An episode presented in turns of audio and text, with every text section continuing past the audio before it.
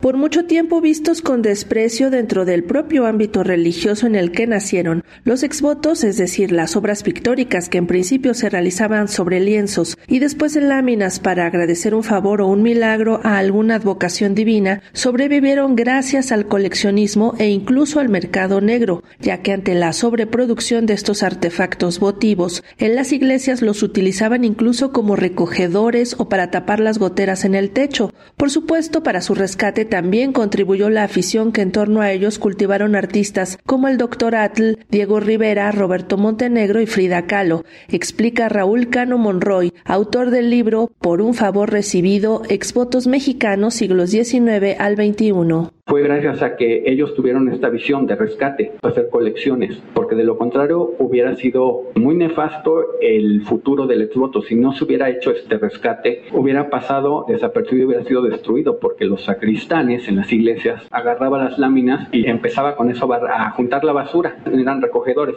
ponían estas láminas para que taparan las goteras.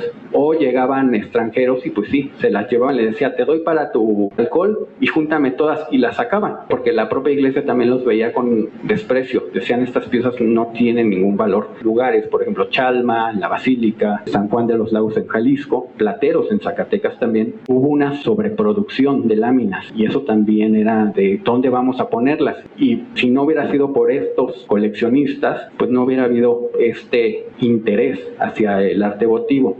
Publicado por Talamontes Editores, en el ejemplar se da cuenta del primer exvoto conocido en el siglo XVII y de cómo esa manifestación de fe adquirió su mayor auge en el siglo XIX cuando se convirtió en una práctica popular. El exvoto más antiguo que se conoce es de 1651 y se encontró en Texcoco, en el santuario de Santa María Tulantongo. En un principio eran solamente las familias adineradas o las clases altas. En esa época era imposible que las clases bajas accedieran o pudieran realizar estas piezas. Ya en el siglo XIX es el auge, el periodo de mayor riqueza del exvoto mexicano, porque ya se hace una pintura totalmente del pueblo. Pintores aficionados comienzan a ofrecer sus servicios afuera de las iglesias a estos pintores les llamaban retableros y comienzan a aparecer diferentes talleres y estilos netamente regionales. Se hace un canon totalmente popular, demostrar siempre la imagen intercesora en un rompimiento de gloria con las nubes. Siempre hay una jerarquía entre lo mundano y lo sagrado, siempre hay un respeto.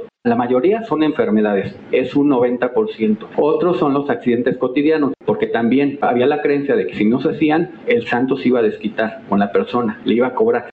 Como explica el autor, hoy en día los exvotos se han transformado, incluso se realizan pastiches que imitan a los originales, pero que han dejado de lado el fervor religioso para adentrarse en los vericuetos de la cultura popular y de las complejidades de la sociedad contemporánea empieza a haber parodia. Por ejemplo, hablan unos de doy gracias porque tenía hemorroides, me encomendé a San Ramón Onati, él me curó, ahora hasta puedo bailar. O sea, hay una paráfrasis cómica en los votos de antaño impensable, porque si alguien llevaba eso a la iglesia, pues automáticamente el sacristán pues los corría. Eso es lo que delata la reciente factura o la factura totalmente para coleccionismo, no para una iglesia. Hay votos donde se habla de la prostitución, hay superhéroes, hay otros de aparecidos, es decir, de visiones fantasmagóricas, de que por andar de borracho se me apareció la llorona y me quería llevar, invoqué a la Virgen de Guadalupe y prometo ya no volver a tomar. Otros de infidelidad hablan de que estaba yo con el Sancho y llegó mi marido. En ese momento invoqué a San Sebastián y gracias a eso no descubrió que estaba debajo de la cama. Hay muchos votos de transexuales, de travestis. Esta cuestión del voto contemporáneo